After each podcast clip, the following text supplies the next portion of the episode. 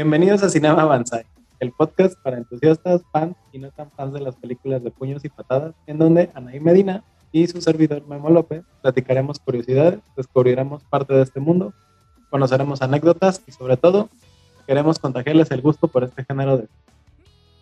Los relatos tradicionales chinos se ven muy bien representados en esta película.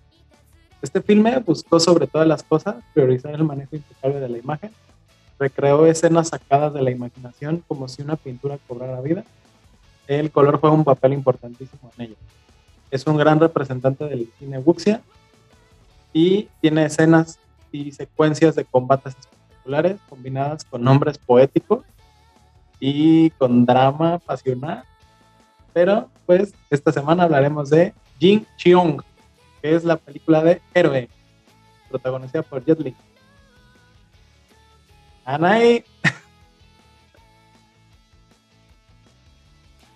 Pues bueno. Esta película es del año 2002. El director es Sean. Y es una telenovela larga.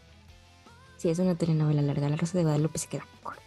Hay, drama, hay, hay, tensiones, hay peleas, hay este, muchas cosas. Bueno, es del 2002, está dirigida por Shang Yimou. Y bueno, esta película básicamente se centra en cómo fue como el nacimiento de China como nación. Eh, nos cuenta un poco de que antes no existía el país como tal, sino que el territorio estaba dividido en siete reinos. Eh, no sé si los voy a decir bien, me voy a corregir. Pero Qin, Han, Shao, Yen, Wei, Chu y Qi. Entonces, este, mm, ¿qué más, qué más, qué más? Bueno, se supone que pues no salió muy bien eso, entonces el primero de ellos, en el de Qin, el rey como que eh, usó su ejército y demás y se puso rudo, entonces como que quiso expandir su territorio y terminar, terminó conquistando los seis reinos. Entonces evidentemente los otros se enojaron porque pues cómo es posible, oye, pues cada quien tenía como lo suyo. Entonces después, este, como el gobierno quedó todo centralizado y había pobreza y todo así, muchas cosas feas, entonces como que hubo muchos asesinos al sueldo que evidentemente querían la cabeza de ese rey, bueno, para que no llegara a ser como el rey, el emperador de ahí. Ahí es donde comienza nuestra historia. Nos cuentan que eh, este, el emperador tiene miedo, entonces como que vive en su, en su palacio, casota, como lo quieran ver, pero está como, está como este, oculto, ¿no? Y no se le pueden acercar como a cierta cantidad de pasos, porque pues tiene miedo. Entonces, tiene miedo de tres peligrosos guerreros, que son Espada Rota, Nieve y Cielo. Nombres muy poéticos, como, como dijo Memo al inicio de este episodio. Claro que sí, como de que no. Entonces, evidentemente, Espada Rota, Nieve y Cielo tenían como la misión de, de matar a este tipo para evidentemente restaurar como el antiguo orden, ¿no? Donde todos estaban como en paz y cada quien tenía como su pedacito de tierra. Entonces, eh, pues el emperador ofrece una recompensa para que maten a estos asesinos y así. Entonces todos los cazadores de fortuna y demás, gente como que quería el dinero, las recompensas, eh, empiezan a buscar esos tres, tres este, asesinos al sueldo hasta que llega al palacio un guerrero llamado sin nombre. Bueno, ni siquiera está llamado porque pues es sin nombre. Bueno, llega y eh, le dice al rey que, que, él venció a los tres a, ¿cómo se llama? Espada rota, nieve y cielo, porque es muy pro. Y mm, pues eh, la prueba fue que le lleva las espadas, ¿no? Y entonces el, el emperador se queda así de, ah, caray, a ver, cuéntame más, me interesa esto. Y aquí lo importante es este, la estructura narrativa que tiene la película, que está como una referencia a una película que se llama Rashomon de Akira Kurosawa. Sí, es Akira Kurosawa, ¿verdad? Sí. sí. Entonces, eh, donde como que nos van a contar la misma historia, pero como con diferentes versiones. Y en este caso, sin nombre, le empieza a contar al emperador cómo le hizo para matar a, a estos tres guerreros, ¿no? Y ahí es donde empezamos a ver más o menos cómo fue la historia y al final tiene un plot twist muy interesante. Y bueno, como mencionaba Memo también al inicio, la película se caracteriza bastante por el color. Y aquí cada uno de los actos o de las historias que le está contando sin nombre al emperador van a como caracterizarse con un color específico, ¿no? Y principalmente, ya se fue, perdón, principalmente es el rojo, el blanco, el verde y creo que nada más en esos tres, ¿no? el azul. El azul, sí, cierto. Y, y sí, entonces, eh, si alguna vez han escuchado un poco de teoría del color, bueno, ya sabemos que el rojo normalmente es como la guerra, lo pasional, el amor y así. Entonces, básicamente, cuando Sin Nombres em, empieza a contar como este show, pues ahí entran como esos elementillos. También, no sé si recuerden de nuestros episodios pasados donde hablábamos que justamente esta clase de películas como que se meten mucho con la naturaleza y el soy uno mismo, con la naturaleza y todas estas ondas que, que son muy interesantes de esta cultura. Entonces eso lo podemos ver. Eh, que los personajes como que parece que están, bueno, que vuelan y como que se integran con los arbolitos y todas estas cuestiones bastante artísticas están plasmadas ahí. Y bueno, básicamente sin nombre como que le empieza a contar las historias al emperador y con cada una como que el emperador le da más confianza, ¿no? Así de, ok, bueno, esto tiene sentido para mí, va. Y ya se va acercando más y así, hasta que sabemos en verdad qué pasó. Y sí, entonces ya al final nos cuentan que sin nombre sí tiene nombre. perdón, este, y ya nos dicen que pues su familia murió cuando él era como niño y justamente él vive en un pueblo donde ellos estaban como muy en oposición de que este emperador como que fuera el mero mero, ¿no? Como que ellos pues, no estaban de acuerdo, evidentemente como los otros seis territorios, pueblitos que tampoco estaban de acuerdo. Entonces él se internó como por 10 años, ¿no? Sí. Bueno, dedicó toda su vida. Y, ya empiezan a contar todas estas cuestiones. Y así. Y no sé qué más quieres contarme. Ah, pues o sea, es, es, que está interesante de que cómo empieza a contar la historia primero sin nombre y cuenta su versión de la historia. Entonces su versión de la historia es en un color. Pero después el rey le dice, ah, la verdad no te creo, porque yo conozco bien a, conozco Espada Rota y a Nieve, y dudo que haya, haya pasado eso. Entonces el, el rey le cuenta su versión, como él le entiende, sin nombre. Pero después sin nombre le dice, no, pues es que la verdad es que pasó esto. Entonces cuenta otra versión y después viene como un flashback de, que pues, el rey, el emperador, el rey Tim, admiraba mucho Espada Rota porque era un, un, peleador honorable. Y ahí le perdona la vida.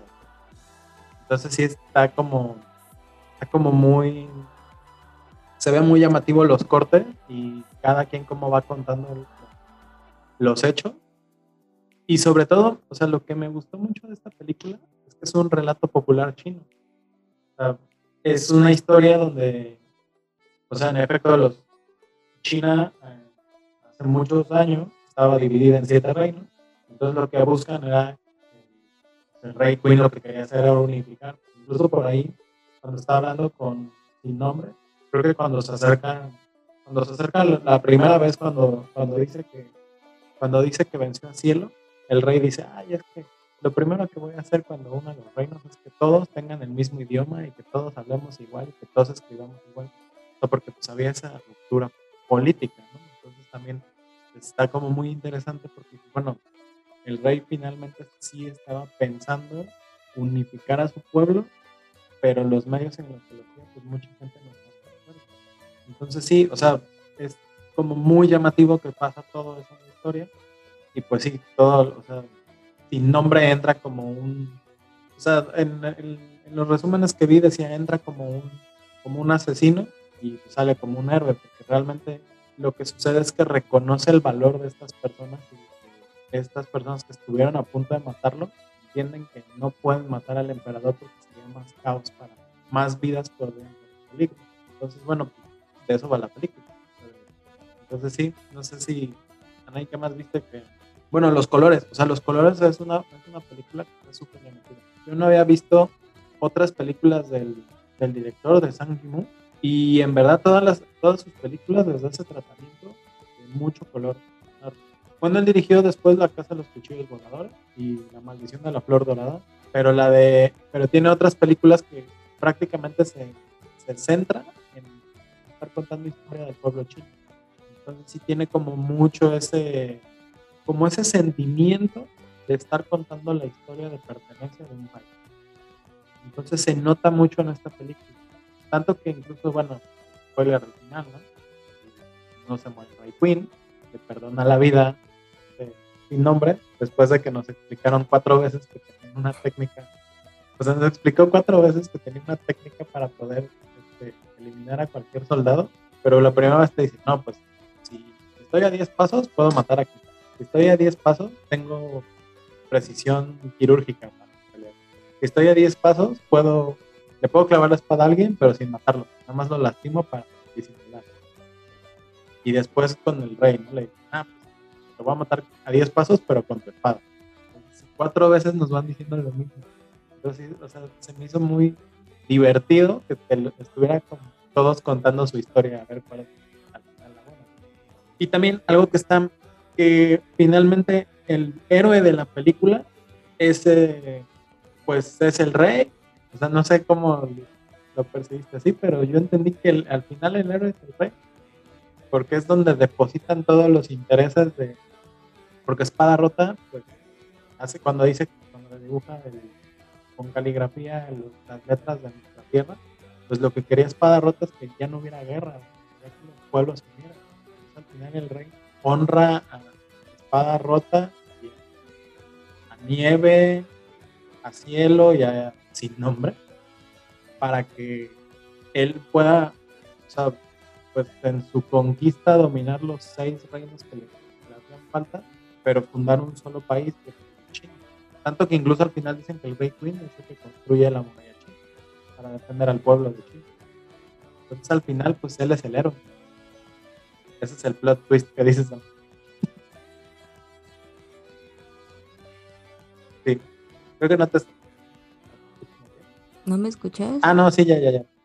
Pues no sé, Anaí, ¿qué, qué, impresión te dio? O sea, creo que esta película sí es completamente, no está bien valorada esta película por los premios, porque no ganó ningún premio. ¿De veras no ganó ninguno? No ganó ninguno. O sea, premios importantes, ninguno. O sea, ganó los de los de Asia, ¿no? Bueno, no, ni siquiera los de Asia, solo ganó algunos. Pero esta película fue una super apuesta, porque de hecho le hicieron, eh, tenía un presupuesto muy grande a comparación del Tigre y el Dragón. Tuvo una recaudación bastante grande, tiene calificaciones muy altas en todas las, todas las categorías. en Rotten tiene 94, en IMDb tiene 7.9, 8, ahí va variando, en, Infinity 7.3. Pero a pesar de eso, incluso todos los, los errores que se llegaban a ver, no, se veían demasiado fantásticos del y el En esta película no se ve tan fantasioso, o sea, no los ves volar tantas veces. Está como más como si fuera un western, pero centrado completamente en los personajes.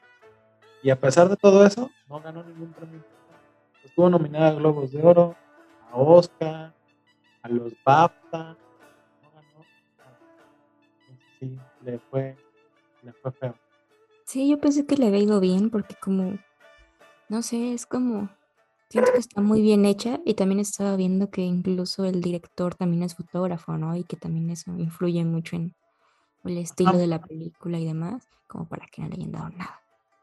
Sí, o sea, es que no, no, no se puede entender. Te digo, cuando estuvo nominada al Oscar como mejor película extranjera, ganó una película alemana que habla sobre inmigrantes africanos. No he visto la película, pero para que le haya ganado a esta, es que en verdad es una obra maestra. Esta película está, está muy bien, o sea, muy bien ordenada desde el principio.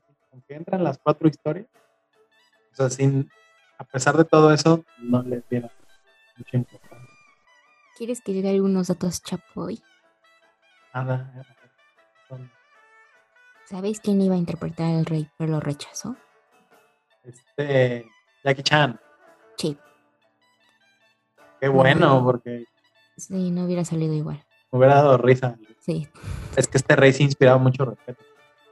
De hecho, también el, todo el palacio que estuviera de color negro, porque en esa época, bueno, en China, el color negro solo los, los emperadores pueden utilizar ese color.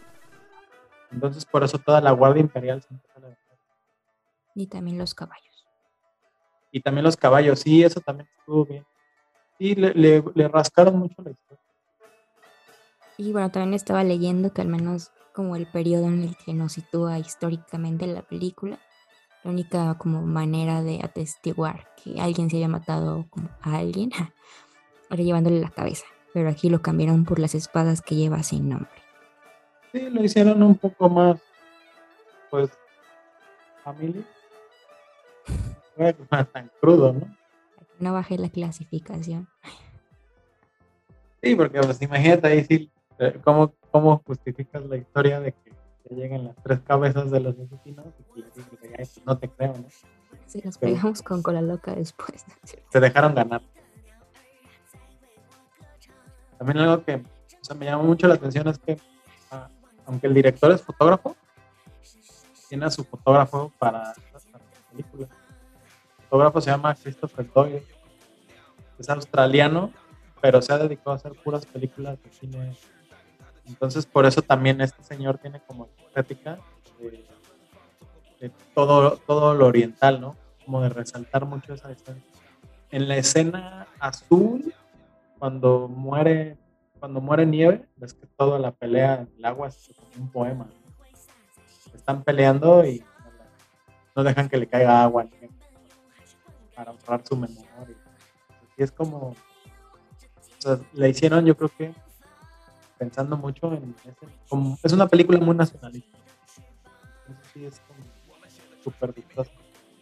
Sí, aparte creo que lo que tienen esas películas, y también ya lo habíamos mencionado un poco, es que como que es, de alguna forma pueden mostrar como toda la cultura china y que los- nosotros nos, nos llame la atención, como que tratemos de, si bien no entender como al 100%, sí como valorar más todos estos elementos como muy místicos, culturales, de honor, Ujú.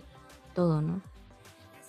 Sí, nos ayuda a entender un poco cómo, o sea, cómo hay muchas cosas de las culturas que la época actual, sobre todo los chinos, o sea, tienen muchas, muchas cosas que son muy llamativas.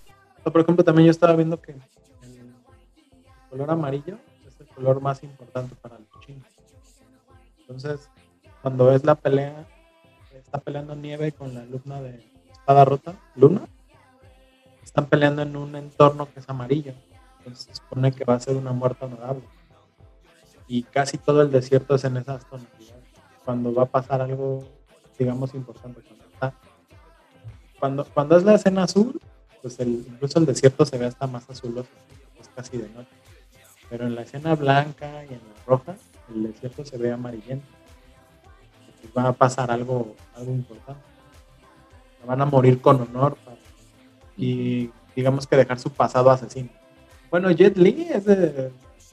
O sea, Jet Li cuando hizo esta película, antes ya había hecho otras películas de artes marciales que no habían sido tan buenas. Digamos, películas como para pero ya estaba haciendo puras películas en Hollywood. Entonces, no debe de morir.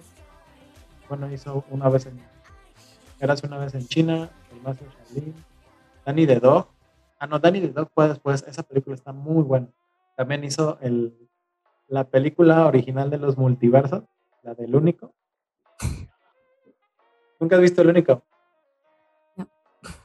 En resumen es de que hay una policía especial que viaja en interdimensiones, que está buscando a un asesino que está, está eliminando a todas sus versiones en todas las dimensiones. Entonces cada que elimina una de sus versiones, él se vuelve más fuerte y pues al final se va a enfrentar contra una versión de Jet Li, un universo, universo 1 contra universo 2, pero los dos son súper fuertes. Entonces están persiguiendo, lo está el malo persigue al bueno todo el tiempo. Pero ahí empezaron los multiversos. Y pues sí, o sea, Jet Li hizo esa película porque, o sea, le gustó la historia. O sea, le llegó al, sí le llegó al corazón. Hasta lloró. Hasta lloró. Ajá. Sí, no lo dudo. Es que, pues, finalmente es parte de la historia. Es que sería como. Yo creo que no sé si ha habido una película equivalente a esa parte, digamos, de México. O sea, como tal, ni Apocalipto, ni, ni las series como que han conseguido plasmar ese sentimiento, de- a diferencia de esta película. En particular esta película para, para China es así como, wow. Y pues ya después, o sea, los otros actores, pues muchos ya no han tenido mucho trabajo. Por ejemplo, Nieve Voladora, yo ya no la he visto en otras películas, en las películas normales. Espada Rota, Espada Rota empezó a aparecer en muchas películas de acción Y próximamente va a aparecer en el universo Marvel. Es el mandarín de Shang-Chi. Oh, El rey también, Chen, se llama Chen Dao-mi. Tampoco lo he visto en otras películas. Tony Yang, que es Cielo, que pues realmente tuvo una participación bien, bien- bien corta en la película. Él sí apareció en un montón de películas. Es Ip Man. Luna, que es Sang Shi ella apareció, bueno, aquí como Luna tuvo un papel pues ni secundario, era como de relleno porque era la alumna de cada Pero después, creo que fue dos o tres años después, ella era la protagonista de Casa de los Cuchillos Voladores. Que también esa sí es una telenovela. También, tiene mucho, o sea, la hace el mismo director, mucho de esa estética fotográfica y como pictórica para películas. Después hizo Sanji y ahí es una ella. Apareció, antes había aparecido en El Tigre y el Dragón, pero después ya apareció en otras películas. Bueno, quien hizo visible esta película para el mundo fue Quentin Tarantino.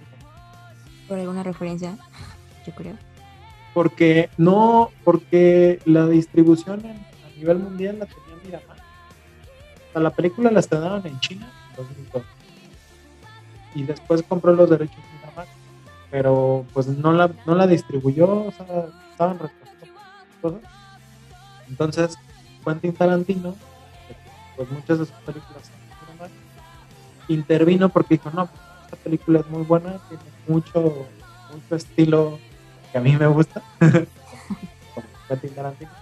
Entonces él impulsó a que, se, que la película tuviera un mayor alcance. Por eso tuvo la película. Si Quentin Tarantino hubiera intervenido quizá hubiera ganado más. Y Hubiera más sido más, más visible. Bueno, tienen un cómic, la, la historia de héroe. Tuvo una versión de manga de Ma Wing-Chi. Y bueno, en la, es casi, casi igual a la película, solamente que al final los héroes se. Sí, ya dijiste todos los datos. Sí. Mira, una crítica me llamó la atención. Dice, demuestra cómo el género de artes marciales trasciende la acción y la violencia y se mueve hacia la poesía, el ballet y la filosofía. Es un poema visual de extraordinaria belleza. Lo dijo Roger Ebert del Chicago Sun. ¿Algo más que nos quieras comentar? No, ya sería todo. No encontré más datos. Ok, pues, por favor, tus redes sociales. Sí. Anaí MC guion bajo guion bajo. También me pueden seguir en arroba memo-loesa y síganos en todas nuestras redes sociales. Aparecemos en todos lados como Bonsai, no me pierden. Nos van a encontrar fácilmente.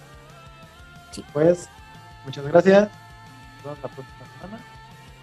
Y recomiéndanos con todos sus contactos conocidos. Y nos vemos pronto.